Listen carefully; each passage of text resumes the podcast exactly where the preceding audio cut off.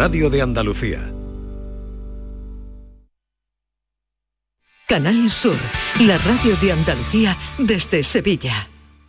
Te levantas del sofá y coges la bici, paras a por un refresco, reciclas la lata en el contenedor amarillo y esa lata se transforma en una llanta de la bici de alguien que se toma un refresco, recicla la lata y esa lata se transforma en una llanta de la bici de alguien que se toma un refresco. Cuando reciclas, formas parte de un mundo que no deja de girar. Recicla más, mejor, siempre. Mancomunidad del Guadalquivir y Ecoembes. Es el momento de disfrutar de las rebajas del Centro Comercial Los Alcores. Ven y descubre las mejores ofertas en moda, complementos, hogar, ocio y restauración. Y pasa un momento inolvidable. Ven a visitarnos en Autovía A92 Salida 7, Alcalá de Guadaira, Centro Comercial Los Alcores. Mucho donde disfrutar. ¿Te está afectando la subida de la luz? Claro que sí. Por eso en Insolac Renovables instalamos paneles fotovoltaicos de autoconsumo con los que podrás generar tu propia electricidad. Y ahora, con la subvención del 40% de la Agencia Andaluza de la Energía, lo tienes mucho más fácil. Entra en insolacrenovables.com e infórmate de las ventajas que tiene el autoconsumo. Insolac, expertos en energías renovables desde 2005. Información, cercanía, diversión. Así es la tarde de Canal Sur Radio con Mariló Maldonado. Tu programa de radio de las tardes en Andalucía. Con toda la actualidad y las historias que más te interesan. La tarde de Canal Sur Radio con Mariló Maldonado. De lunes a viernes desde las 3 de la tarde. Quédate en Canal Sur Radio. La radio de Andalucía.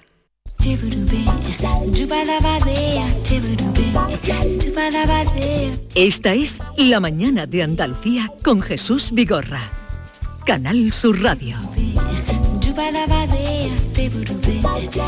Parece mentira que a esta hora de la mañana, 17 minutos, eh, es que no hemos tenido tiempo de decirles a ustedes cuál era el motivo hoy de la participación, pero permítanme antes que les diga que a partir de las diez y media, hoy el tiempo de Lozano Leiva, Andaluciencia, en ese tiempo hablaremos de brujas la locura de Europa en la Edad Moderna con Adela Muñoz. Ahí queda que hablaremos de bruja. Y para la participación del público, eh, Maite, que a esta hora todavía no hemos dicho la pregunta. Empezamos por las preguntas si sí, empezamos con la y pregunta. así nuestros oyentes La pregunta. Eh, se lanzan a llamarnos al 679 40 200. Yolanda, te toca las preguntas. Bueno, pues sí. Yolanda, buenos días. Bueno, ya Buenos te días. vi lo- Buenos días, muy Yolanda. temprano esta Sí, mañana. Los madrugadores nosotros. Bueno, le queremos preguntar a nuestros oyentes por el agua. ¿Bebe agua? ¿Se olvida de beber agua? ¿Qué truco utiliza para no olvidarse de beber?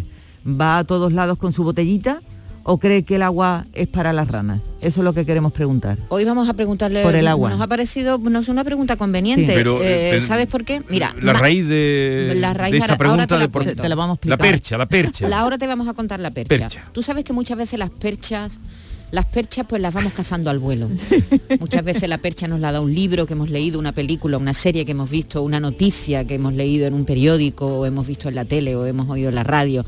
Y muchas veces la percha sale de nosotros mismos. De nuestra vida. De nuestra propia Vida vida. cotidiana. Exactamente. Voy a darle un trago al agua ahora que estáis diciendo. eso. Exactamente. Primero, hay que decir que más de la mitad de los españoles beben menos agua de la que necesitan. La Autoridad eh, Europea de Seguridad Alimentaria fija en dos litros de agua aproximadamente en el caso de las mujeres y dos litros y medio en el caso de los hombres la cantidad de agua que hay que beber diariamente. Cada vez es más frecuente ver en las mesas de las oficinas, en las manos de los que van por la calle paseando, en los bolsos de la señora, de las mochilas, la consabida botellita de agua que nos ayuda a no olvidarnos de beber. Pero también es muy común oír entre nuestros conocidos la queja de bebo poca agua, no sé qué me pasa, tengo que beber más agua. Bueno, nosotros, conscientes de que bebemos menos agua de la recomendable, Jesús, hemos llegado a un acuerdo en la redacción, Sí. Sí. en nuestra islita de la redacción. ¿En- lo que, lo hacemos en nuestro programa. Sí. Cada uno tiene pues una- un vasito de agua, una botella, una botella grande, una botella chica. Cada vez que uno bebe, Sí. dice, Lo al- avisa. grita y dice, a beber. Agua. Y entonces- agua va y, y beben Todo todos. el mundo Eso es. damos un buchito de agua o un sorbo o un vasito o lo que sea. Y eso lo estamos haciendo y eso sí, estamos yendo mucho al baño. eso es un, proble- un problema que estamos teniendo, pero bueno, yo creo que Peccata esto minuta. se va a regular y entonces vamos a conseguir hidratar, estar bien hidratados y, y- y eso. Entonces, como nosotros tenemos este truco, hemos dicho, ¿qué truco utilizarán nuestros oyentes? Claro. ¿Tendrán algún truqui también para beber agua? ¿Beben agua o no? ¿O, o se olvidan? o sien- Hay mucha gente que dice que, que le sienta mal el agua, es entonces verdad. la disfraza. Sí. Por ejemplo, mi madre le echa hierbabuena, le echa limón. Sí. Porque Sí. no soporta el agua sola. Porque no le gusta. No le gusta, le pero, sienta mal, dice. pero aquí necesitamos una valoración científica un de esto que estáis diciendo vosotras, eh, si el agua hay que beber, cuánta, etcétera, etcétera. Y por eso vamos al doctor Fabiani, Fernando Fabiani, que siempre eh, es la mejor manera de entender eh, estos asuntos en la vida cotidiana y la medicina. Eh, buenos días, Fernando. Hola, buenos días, Jesús y compañía. Buenos días. Querido doctor. ¿Has oído el truco que estamos utilizando nosotros para beber? Me parece que hoy me voy a meter yo contramano. ¿Sí? Me parece que yo me voy a meter contramano. Entonces, ¿no te parece bien el truco? No, no, no, no. Bueno, que sí me parece bien el truco. Lo, lo- Mm. lo que sí me parece bien también es que, es que las personas estén tranquilas. Mm, Vamos a situarnos un poquito. Sí. Eh, que yo sepa, no ha muerto ningún animal sobre el planeta Tierra deshidratado al lado de un charco. Es decir, eh, los animales te- tenemos un- una cosa que se llama la sed Mm. y que nos recuerda que tenemos que beber cuando nos hace falta. Para eso está ese mecanismo y en la inmensa mayoría de nosotros funciona perfectamente. Es decir, la guía fundamental para saber si yo necesito beber más líquido o menos líquido es hacerle caso a mi sed. Mm. De hecho, todos sabemos que en verano que sudamos más solemos beber más porque tenemos más sed. Si yo hago ejercicio luego tengo más sed. Es decir, es que la sed sirve de mecanismo. Igual que si tengo hambre, pues sé que tengo que comer. Es decir, es un mecanismo fisiológico que nos sirve perfecto de guía. Hay una excepción. La excepción son las personas muy mayores en las que este mecanismo de la sed empieza a fallar un poco. Y lógicamente los niños muy pequeñitos que no nos van a saber pedir agua. ¿no? Y en estos casos hay que ofrecer agua con frecuencia.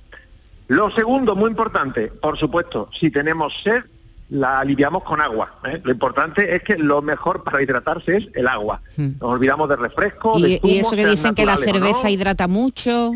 Lo que hidrata de la cerveza es el agua que lleva. Ahora, el alcohol y lo demás, el, el alcohol y lo demás no hidrata, todo lo contrario. El alcohol deshidrata. Lo digo porque hay alguno que le da por irse a jugar al pádel y luego para rehidratarse un litro de cerveza. Le ha salido mal el pádel.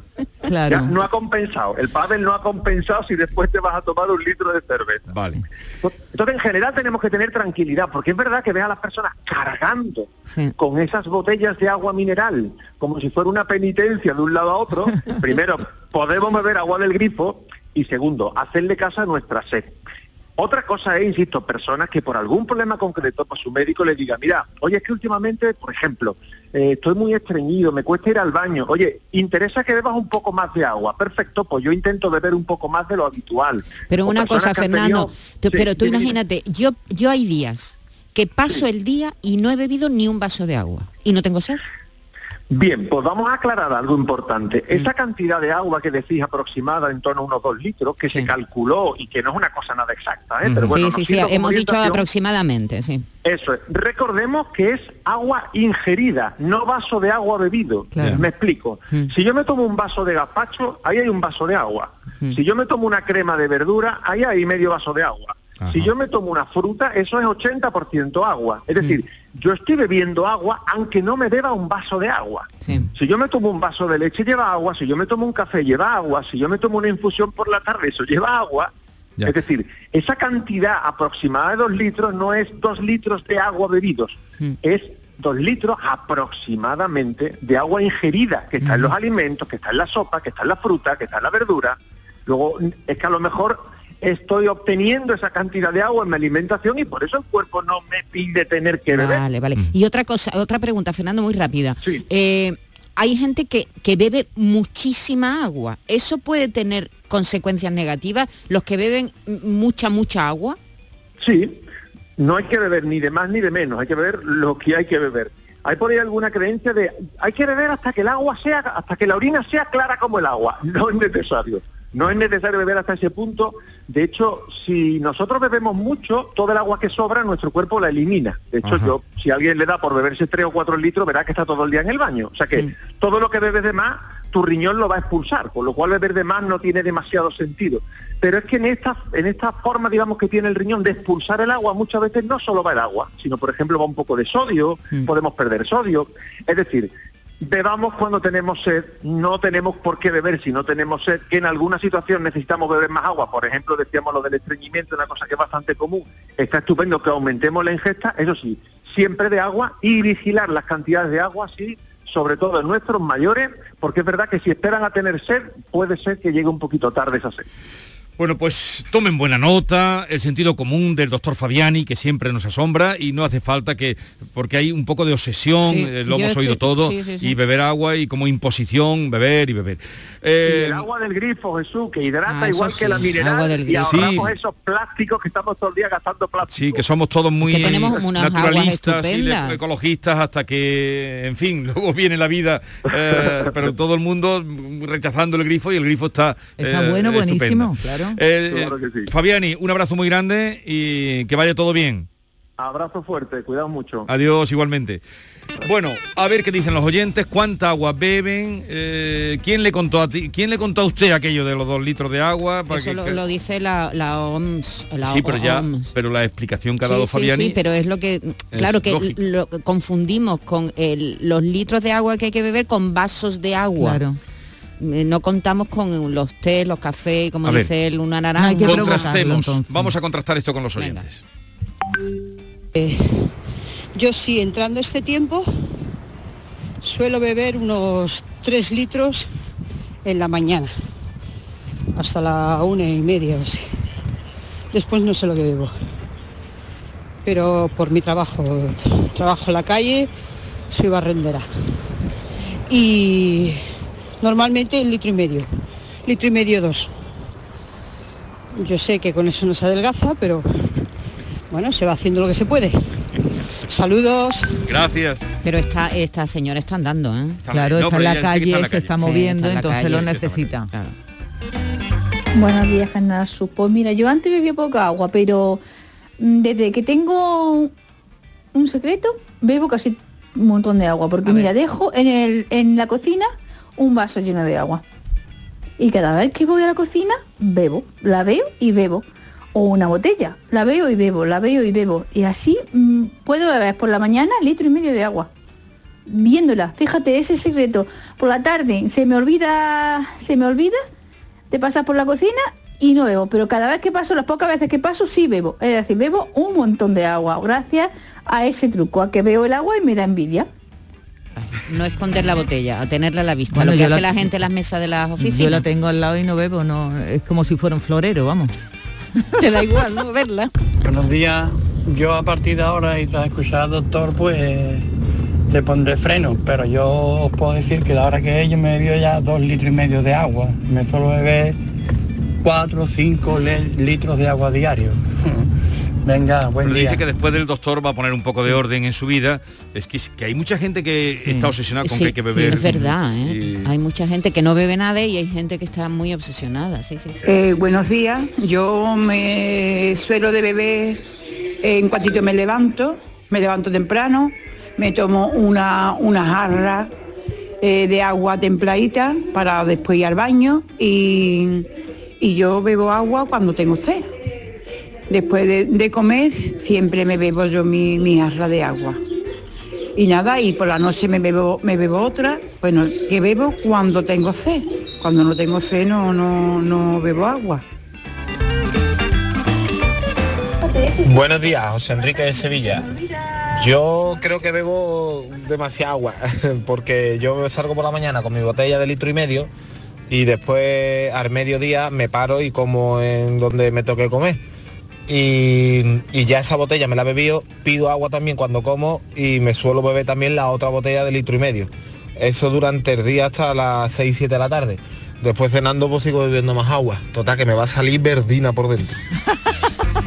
Estará todo el día Hola, haciendo- buenos días, Sí. equipo de Canal Sur. Pues yo como Maite, como Yolanda, mm, no bebo, no tengo nunca sed. Solamente el agua que lleva el café. Y eso sí, un vaso que me tomo en ayuna, pero vamos, eso no son ni 200 mililitros.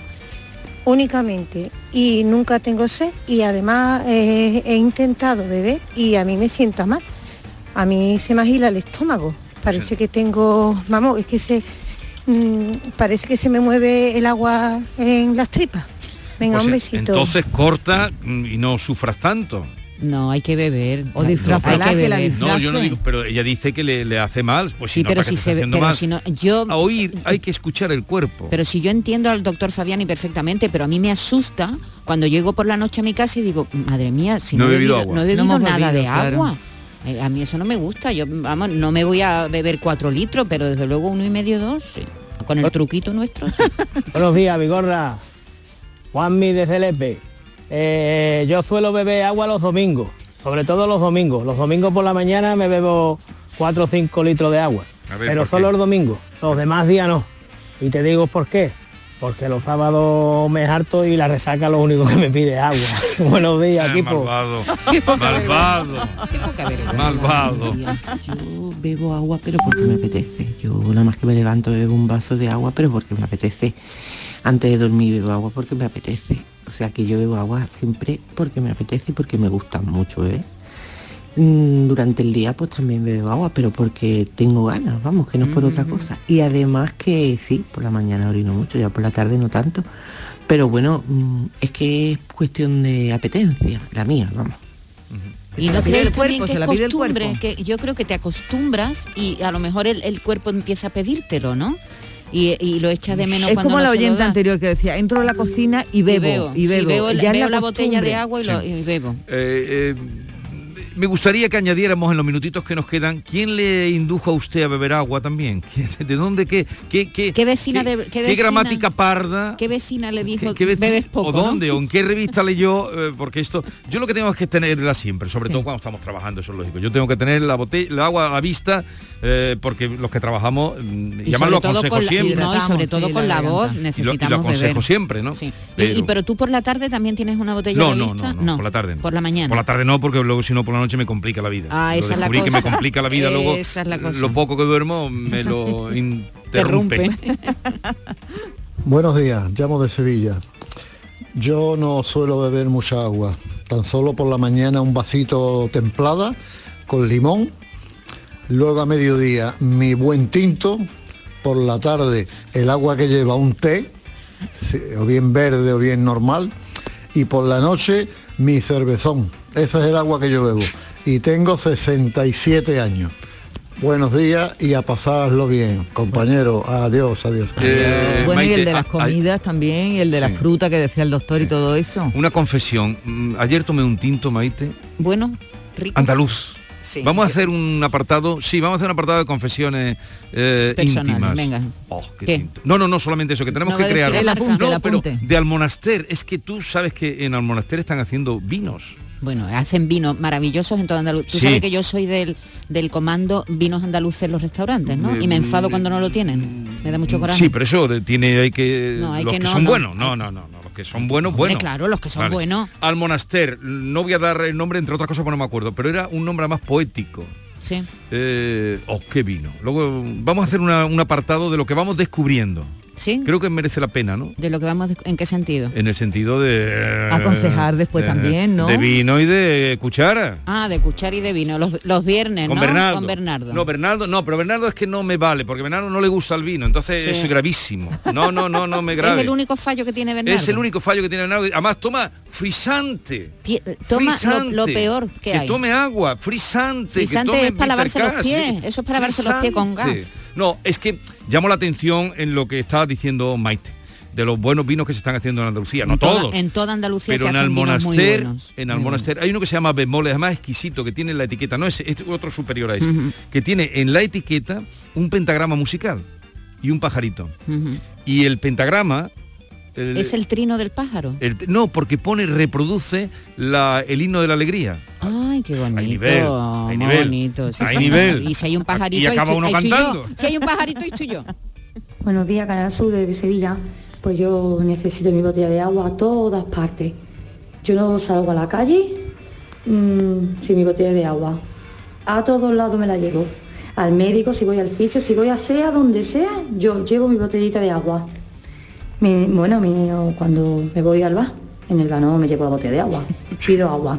Pero bebo muchísima agua. Desde Jerez. Pues mi pregunta es inversa. Yo estoy obsesionada con beber agua, yo tengo todo, pero no es que esté obsesionada, es que tengo sed a todas horas, tengo la boca áspera, siempre tengo sed, mucha sed. Yo bebo en la mañana tranquilamente dos litros de agua, después durante el día, pero el problema no es beber, porque a mí me gusta el agua, eso es como el que fuma me imagino. Me gusta beber. Eh, el problema es el entrar al baño, hijo. Yo quisiera hacer algo para no beber tanto porque es que por las noches me levanto muchas veces. ¿Hay algún remedio para beber menos? Bueno, el doctor nos ha dicho que si te pide el cuerpo, lo, que, te pide el cuerpo. ya está. Sí, pero si lo que te pida el cuerpo luego por la noche no te deja dormir, un caramelito cada vez que tengas sed, ¿no? Por ejemplo. Sin azúcar. Sin azúcar, claro. si no los dientes van. cada vez que tengas Vigorra, sed, un buenos días, desde Granada, José Ramón. Ya que estás hablando de vino, de las bodegas Barbadillo y un vino que se llama Gigalbín, que es el mismo nombre de una pedanía de ahí de cerca de Jerez. Un vino buenísimo, sencillo, un tinto que entra divino, cojonudo. Y eso es, vamos, salud, salud. Una copa al mediodía o dos, comiendo eso es salud. Y el resto, pues agüita o cervecita sin alcohol, que también está muy buena. Verás tú si nos van, liado. decir- No podemos hacer- Gibalbín no- lo conocemos, me he tratado con él, eh, efectivamente es un vino que está rico. No podemos hacer de tema del día eh, un día vinos andaluces, ¿no? Nos regañarían, No, ¿verdad? no. No, debemos, no, ¿no? porque, porque, Una cosa es que, eh, que- se que- considera alimentación. sí. Claro, No, pero a lo mejor es fomentamos el alcohol, ¿no, Jesús? Eh, este vino es eh, rico, es un vino modesto eh, en precio, pero está rico. Está rico. Buenos días, Vigor y compañía. Mira, soy Eustaquio de aquí, de Alpujarra, de Almería. Mira, yo me dan calambres todos los días, en las piernas sobre todo, en los brazos y tal. Y entonces yo el potasio te lo tengo bien. Lo único que me dicen es que eh, me deshidrato, que tengo que beber más agua. Pero es que no me apetece. Venga, saludos. Pero es que no me vaya. apetece, pero hombre... Pero ah, que no tiene sed, que no tiene sed. Pero tiene que beber, tiene que hacer un poder, si le da los calambres y les dicen que tienen que beber, tiene que beber. Lo que sí me he fijado es que muchos de los oyentes que nos han llamado eh, se levantan y se beben un vaso Sí, de porque agua hubo también una teoría. sí, Acuérdate, por- Carlos eso Telmo lo hacía eso, siempre. Queridos, eso es una cosa, la obsesión del agua fría. Los chinos, ¿quién no lo dijo el otro día? Ma- eh, Mavi Doñate. Mavi. Doñate. Mm. Que bebían el agua eh, no fría, sino que a veces caliente incluso. Sí. Mm. Eso lo aprendió Telmo en China y él nos, nos lo quería por mm, me iba a decir una, una pal- una palabrota por narices quería que todos nos tomáramos un vaso de agua tibia y eso es lo más asqueroso que hay. si una- no le pone una bolsita de té, hubo una quien se leyenda, lo hubo una leyenda también de que levantar sin nada Sí. más leva- Yo la estuve haciendo mucho tiempo, no sé por qué, alguien me la dijo. ¿y y- te comería el coco? No, sé, ¿No te pasó nada? No, pero que era empezar con un vaso de agua. Ah. que Sí. era- Hola, ¿qué tal? Buenos días, soy Javier Caracuel. Eh, saludos y muchas gracias por el programa. Está claro que lo que dice el doctor Fabiani es, es impepinable, ¿no? Es el sentido común y, y nosotros tenemos que beber agua en función de nuestra sed. Una necesidad imperiosa de beber mucha cantidad de agua, más de dos litros y medio y tres, puede ocultar una enfermedad. ¿eh? Se llama, hablamos de la polidipsia. que La polidipsia puede ser, tiene muchos orígenes, desde un origen psicógeno, un problema, una enfermedad cerebral, una, una, un- una una per- debido a pérdidas de, de agua por déficit de ciertas hormonas como la vasopresina a nivel cerebral o, o incluso o por un defecto de o por pérdidas cutáneas, diarrea, o sea que eh, beber excesivamente agua puede producir trastornos y, y bueno, es como dice el doctor Fabiani, el agua está no solamente en el agua en sí, en el agua Claro. líquida, está en los tomates, las naranjas, en los zumos, en los cafés, o sea que es una cosa, hay que, hay que actuar en función de nuestro estímulo de la sed. ¿eh? Una polidisia, una, un una consumo excesivo de agua puede ocultar una diabetes mellitus simplemente, ¿no? Por ejemplo, Eso ¿no? O sea que hay que tener cuidado con, con esa ingesta mm, excesiva de agua. Un abrazo a todos. Gracias, doctor Gracias, Caracuel, eh, que es de urgencias del Virgen del Rocío. sí, Con él hablamos en la época dura y terrible. Nos Muchas contaba gracias, cosas doctor. tremendas. Bueno, eh, vamos a dejarlo aquí. A la vuelta vamos con las brujas, porque hoy Andaluciencia... No te estarás eh, refiriendo a nosotras, ¿no? el- por no, brujas, no. Ah, no, por, Dios, soy lo digo, más mm, bonito que tengo aquí a mi vera. Eh, con Adela Muñoz, Paez, bruja, hoy eh, Manuel Lozano Leiva cede su espacio para hablar de este libro y en él estamos en un momento. Bueno, pues ya sabemos lo que tenemos que hacer respecto al agua. Si tenemos que beber más o menos, nos decían los doctores que intervenían con nosotros que lo que nos pide el cuerpo, ya está, no hay que obsesionarse. Que bebemos a lo largo del día en las comidas, las bebidas y demás. Pero aparte de comer, alimentarse bien y hacer buena vida, hacer ejercicio, hay que descansar.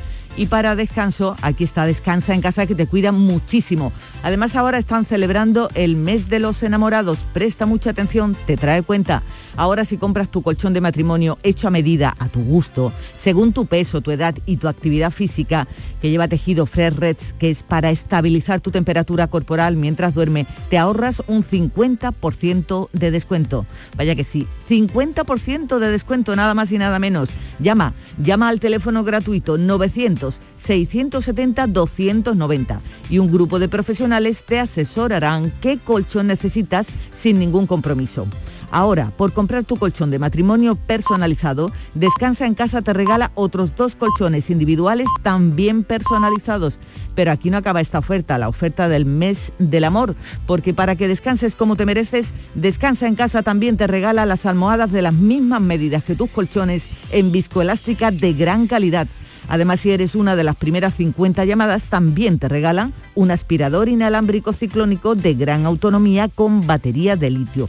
Un ofertón que no te puedes perder.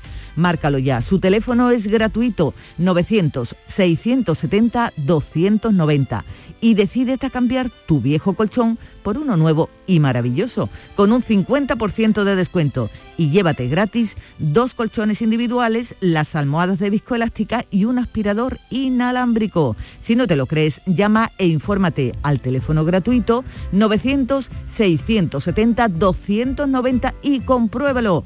900-670-290. Celebra el mes del amor con Descansa en casa.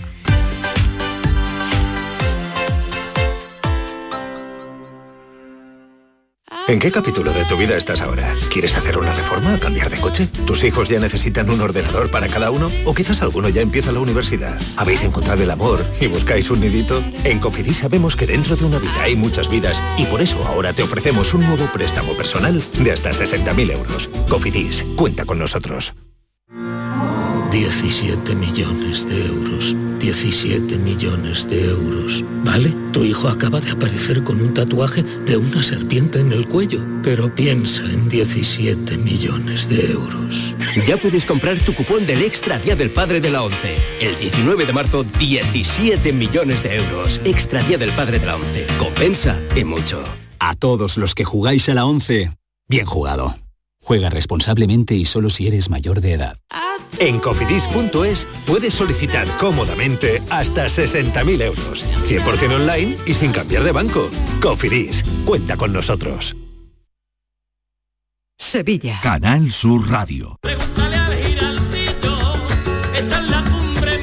Cuenta la voz de un sabio que para saber de Sevilla le preguntó al giraldillo por los lugares más bellos del barrio de Santa Cruz. Y este le respondió. Con aires de azar, maestranza y catedral, la hostería del Laurel has de visitar. Y en ella sus tapas, vinos y demás viandas probar. La Hostería del Laurel. Visítenos en Plaza de los Venerables 5 o a través de nuestra web lahosteriadellaurel.com. Porque si le preguntas al giraldillo, Hostería del Laurel, no te la dejes atrás. Si necesitas un electrodoméstico, ¿por qué pagar de más en grandes superficies? Ven y paga de menos en Tiendas El Golpecito. Tus primeras marcas al mejor precio y una selección de productos con pequeños daños estéticos con descuento adicional y tres años de garantía. Tiendas El Golpecito. Ahorra hasta el 50% en tus electrodomésticos. 954-100-193 y tiendaselgolpecito.es. Este mes de febrero, Tomares acoge la décima edición de España Debate. Diez años en los que desde Tomares se ha contado la vibrante actualidad española a través de sus protagonistas. Este jueves 17 de febrero interviene Juan Eslava Galán, presentado por Jesús Vigorra, a las 20 horas en el Auditorio Municipal Rafael de León, Ayuntamiento de Tomares. Tomares como a ti te gusta. Celebra con nosotros el Día de Andalucía. Esta semana en Lidl podrás encontrar todo lo que necesitas, como las patatas Moyano desde 1,35 euros o queso de cabra pinsapo a 2,09 euros. Es andaluz, es bueno. Lidl, marca la diferencia.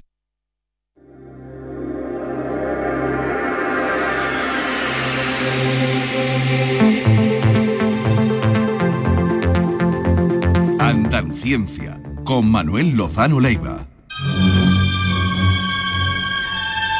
Manuel Lozano Leiva, buenos días.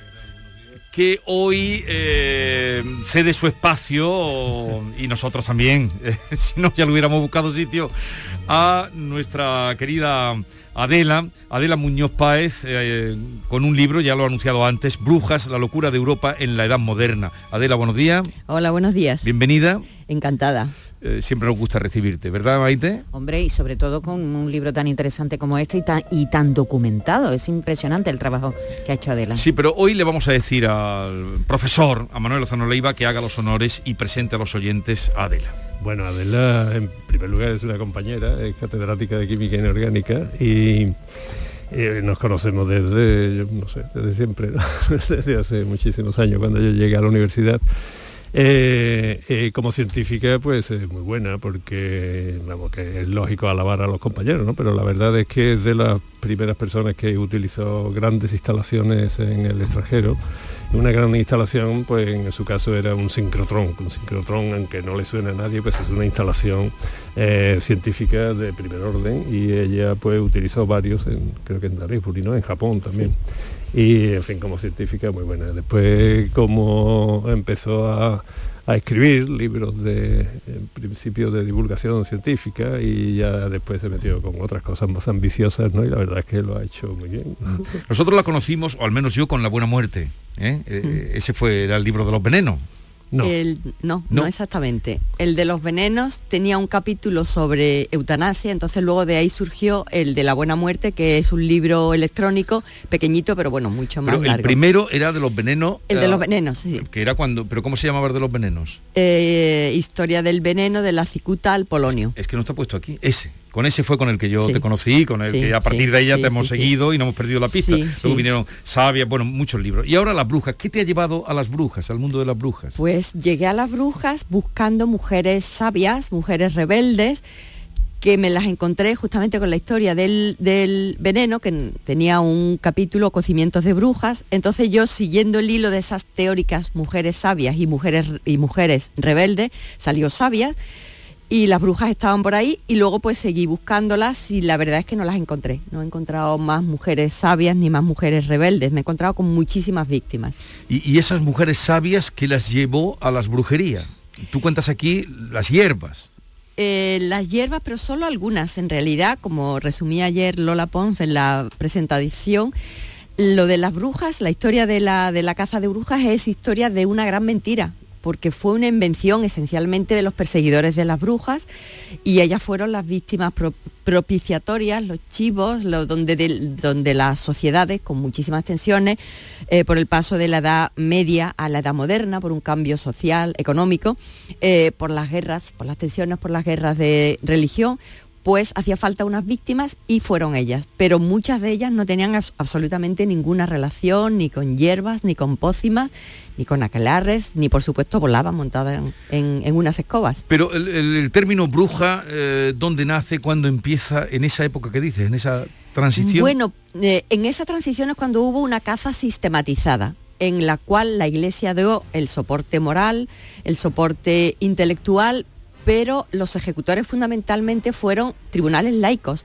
y los acusadores fueron fundamentalmente el pueblo llano, las clases populares, que esto es algo muy sorprendente. El término brujas, bueno, tiene mucha, um, en la etimología están las bruxas, las, eh, las lamias, hay eh, desde la mitología romana y griega ya hay personajes, mm, bueno, que tienen esta capacidad de eh, hacer actos mágicos, de tener contacto con el más allá. Y, eh, pero la caza de brujas es un fenómeno sociológico que no tiene relación con hechos mm, realizados realmente por las brujas. Yo digo que las brujas más reales son las de Cervantes o las de. Shakespeare. Eh, sí, con esto de las brujas la historia es fantástica, ¿no? Porque eh, tú mismo lo has dicho antes y, y mencionabas a la iglesia y efectivamente la iglesia fue, pero fue per- persiguió a las brujas, pero también en- de alguna manera la iglesia fue la que dio una cierta garantía a los procesos que se sometían a las brujas y además también era la que eh, empezó a acabar con, con la persecución de las brujas, y no, ahora de no lo puede explicar mejor, los verdaderos criminales de brujas fueron los luteranos, ¿eh? sobre todo en el centro y el norte de Europa fue donde más se ensañaron con, las mujeres y lo hacían por motivos de lo más variado. Así que, vamos, yo creo que estás de acuerdo ¿no? con eso. Sí, sí. Eh, por ejemplo, Cataluña, que no reconocía la autoridad de la Inquisición, es donde en España se dieron más eh, asesinatos de brujas. Estamos hablando que en España pudo haber en torno a unos 25-30 personas, no solamente mujeres, ejecutadas por brujas, eh, mientras que en Cataluña la cifra de los que ya están demostrados son 200, 400. Entonces estamos hablando de unas cantidades muchísimo mayores. Y la Inquisición en España fue el principal freno para esta casa de, brujas.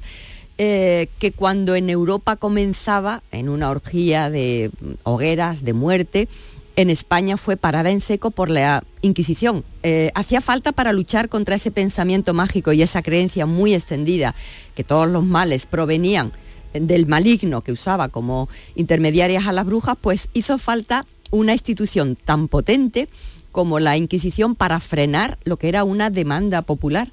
En Europa que no existía esa institución centralizada con tantísimo poder, hubo una orgía de sangre, particularmente en Alemania. Estamos hablando que en España la cifra de muertas fue 25-30, eh, contando con Cataluña en torno a unas 500, y en Alemania unas 25.000, 25-30.000. O sea que estamos hablando de un factor de, mm, miles. Eh, en Alemania había el Sacro Imperio Romano Germánico, que estaba bastante descentralizado, como en España pues también había muchos reinos, pero aquí había una Inquisición eh, que tenía autoridad sobre todos los tribunales. Y en Alemania, aunque tenían el tribunal de Espira, pero no tenía autoridad para controlar el trabajo de los jueces locales.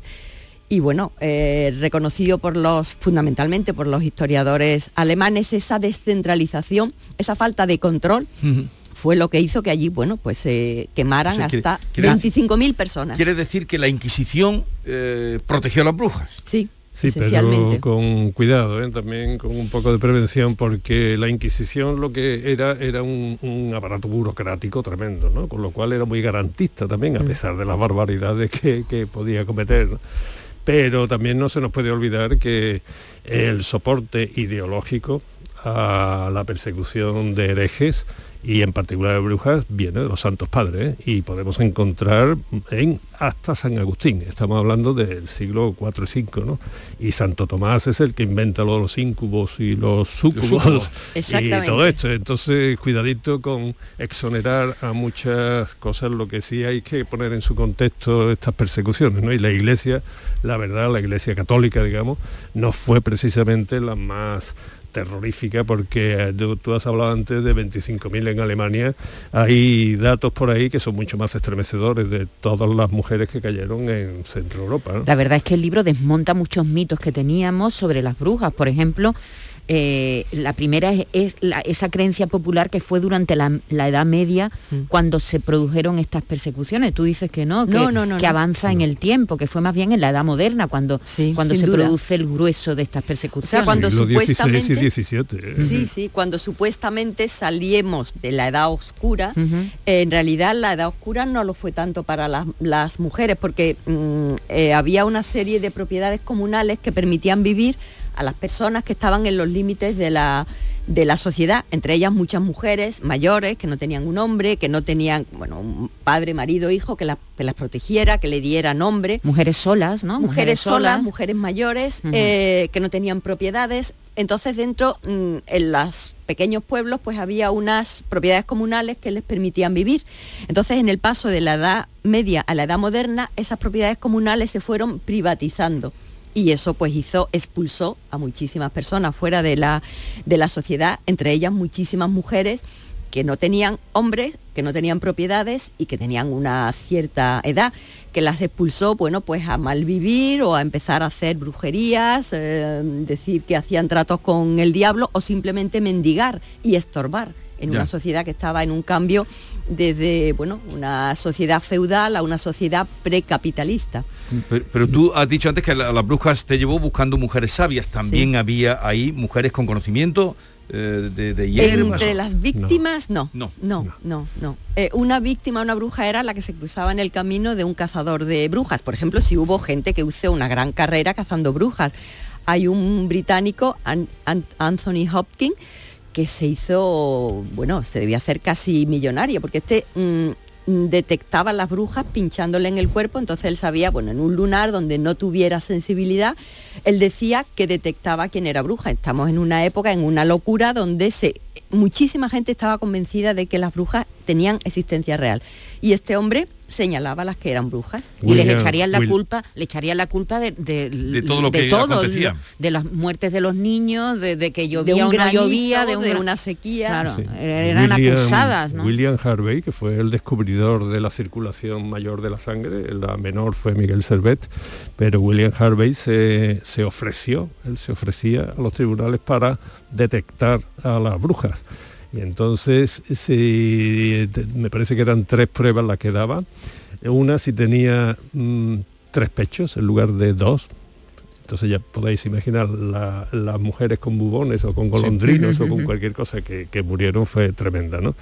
Cuando eran insensibles al dolor, que en cualquier encallecimiento en el pie o cualquier cosa le pinchaban, como tú de- creo que decías antes, pues también, ¿no? Y las pelirrojas, bueno, una cosa tremenda, ¿no?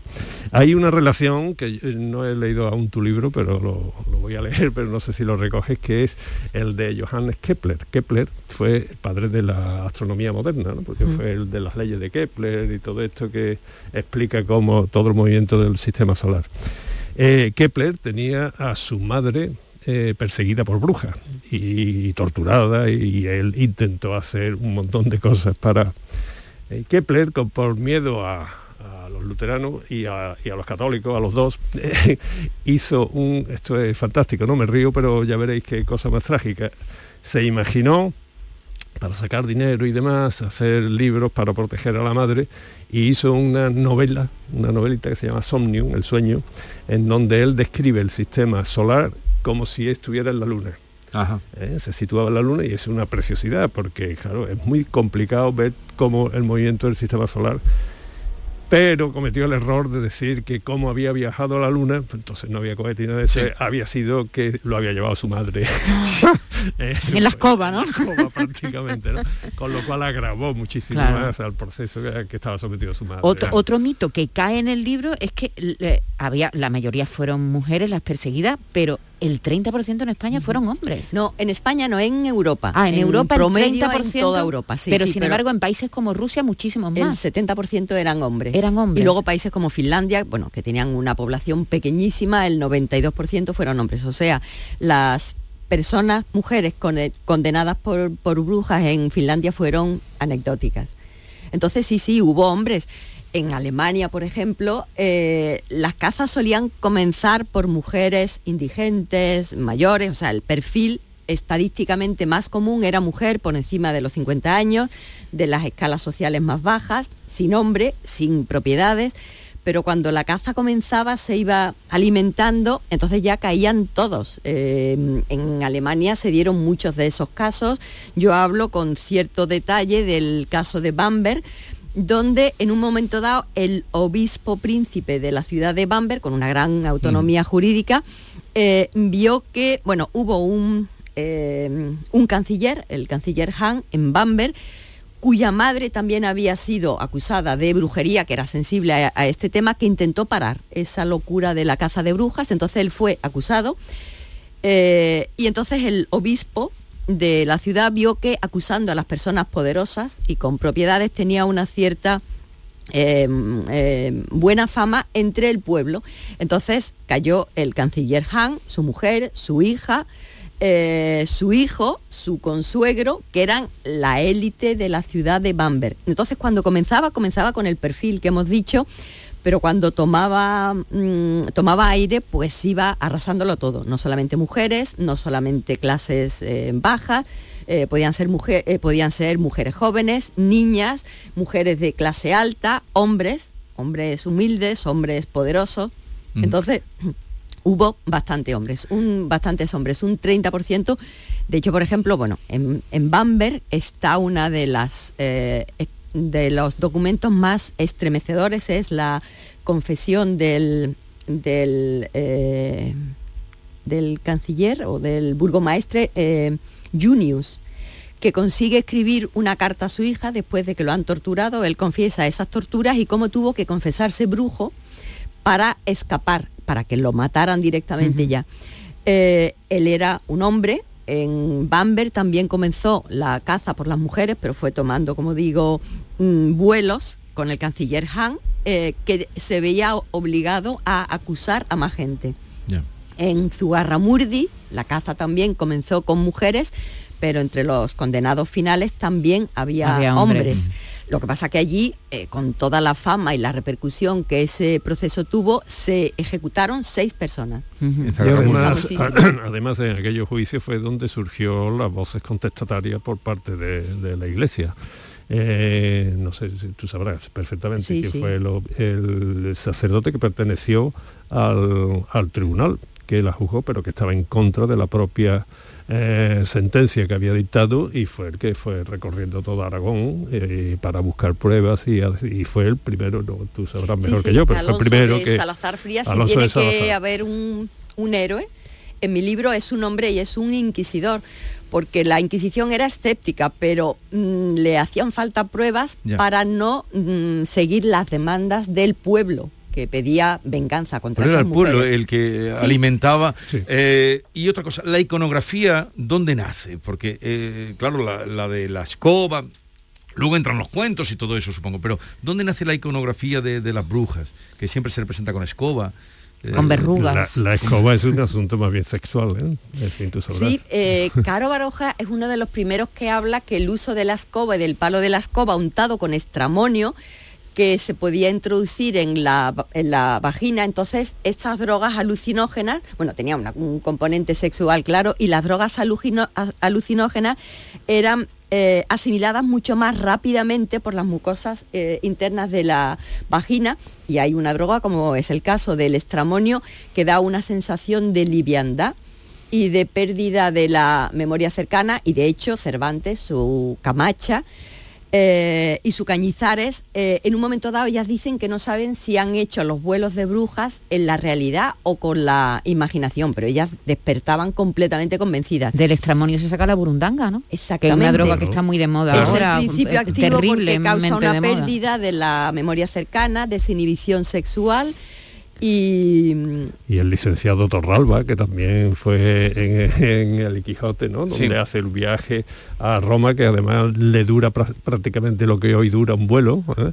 Y esto todo eran los viajes que si queremos le podemos poner comillas. Son los viajes que, que se obtienen hoy día. con- con la droga, claro. Exactamente. A través de las drogas y de los... En España, tanto la Inquisición por un lado, como Cervantes por otro, como en general, eh, muchísima gente era muy, muy escéptico con la, con la brujería, pero Alonso de Salazar y Frías hizo 3.800 encuestas con intérpretes, porque estábamos hablando de unas zonas donde solamente se hablaba mm, eh, euskera. Eh, entonces él llegó a la conclusión irrefutable de que no se habló de brujas eh, no hubo hechos de brujas y denuncias de brujas hasta que no llegaron esas historias de Francia. En Francia, en el País Vasco francés, había el juez Pierre Delancre, que, era, que no era religioso, que se vanagloriaba de haber llevado a la hoguera a centenares de mujeres. Eh, yo tengo, eh, he leído, se ha editado hace poco una versión española de la obra de, de monología de este juez. Hay, por un lado, un pensamiento mágico de la sociedad que necesita una válvula de escape o culpar a alguien por la muerte de los Sí. hijos, por el pedrizo, por la, por, la, por la sequía, que entonces significaban hambrunas.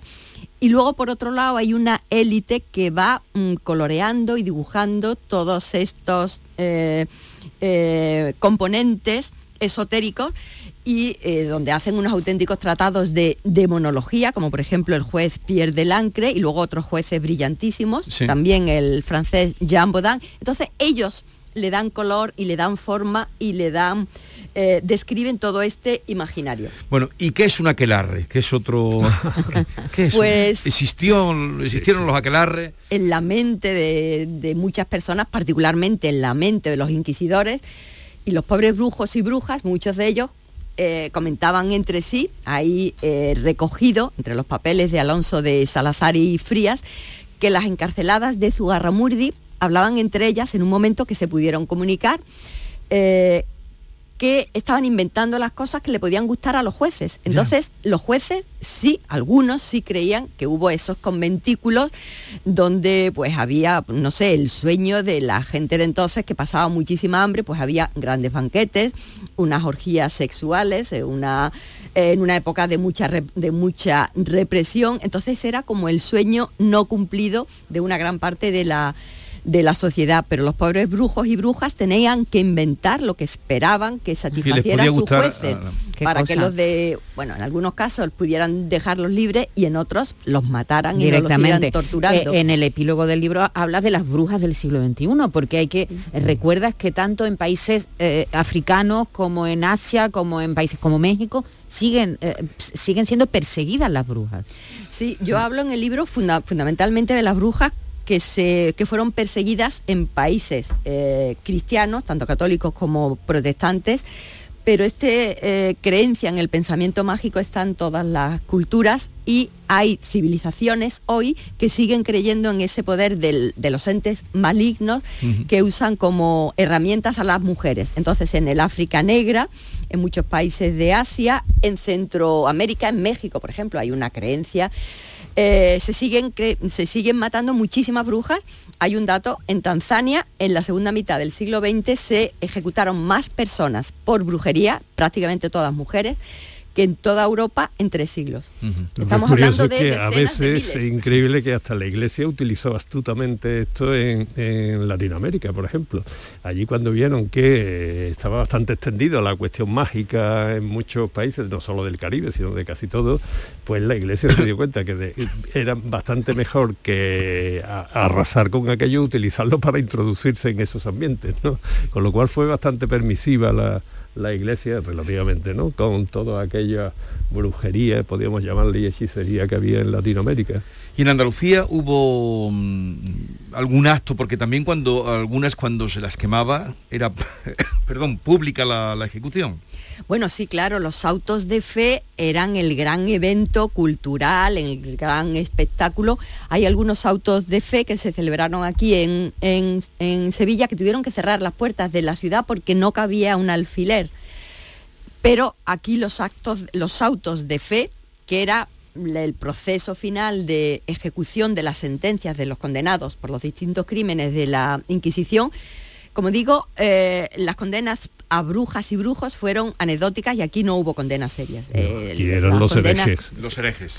eh, eran herejes, eh, eran judaizantes esencialmente, eran protestantes. Aquí hubo varios procesos muy duros y muy fascinantes porque hubo una élite intelectual y cultural y noble que se abrió a nuevas formas de pensamiento. Entonces hubo un foco protestante que fue erradicado y eso se hacía en, en, una, en un evento Cultural y bueno, que sería como los grandes eventos mediáticos de, de hoy. Pues eh, lo dejamos aquí. Brujas, la locura de Europa en la Edad Moderna, eh, publicado en debate de Adela Muñoz Páez. Gracias por la visita, Adela. Mm, Encantada. Hasta cuando quieras volver para hablarnos de tantos proyectos como lleva adelante. Y Manuel Lozano Leiva hasta la semana que viene. Vale, hasta la semana que viene. Continuaremos eh, aprendiendo contigo. Adiós.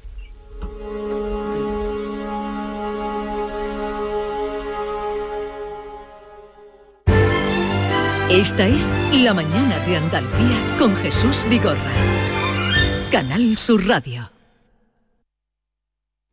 La radio de Andalucía desde Sevilla. Canal Sur Radio. El Colegio Internacional Europa celebra sus jornadas de puertas abiertas. Jueves 3 de marzo a las 9 y media para Eurokinder infantil y primaria y sábado 5 de marzo a las 11 para todos los cursos. Más información en europaschool.org. Colegio Internacional Europa. Excelencia educativa desde 1986. Bienvenidos a Sacaba. Mil metros de electrodomésticos con primeras marcas. Grupos Whirlpool, Bosch y Electrolux. Frigoríficos, lavadoras, hornos, vitros. ¿Quieres más? Aires acondicionados, aspiradoras, pequeños electrodomésticos. Y financiamos en 12 o 20 meses sin intereses solo tú y Sacaba. Tu tienda de electrodomésticos en el Polígono Store en calle nivel 23. Ven a ver nuestra exposición y sus 25 años de experiencia. Sacaba. Es el momento de disfrutar de las rebajas del Centro Comercial Los Alcores. Ven y descubre las mejores ofertas en moda, complementos, hogar, ocio y restauración. Y pasa un momento inolvidable. Ven a visitarnos en Autovía A92 Salida 7, Alcalá de Guadaira. Centro Comercial Los Alcores. Mucho donde disfrutar.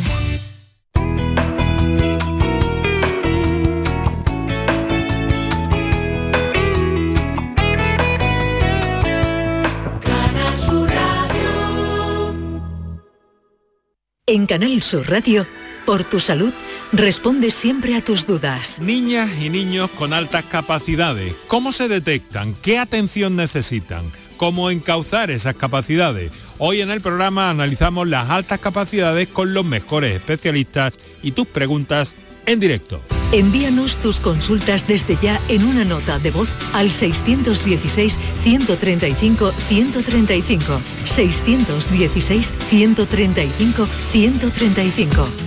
Por tu salud. De lunes a viernes, desde las 6 de la tarde, con Enrique Jesús Moreno. Súmate a Canal Sur Radio, la radio de Andalucía.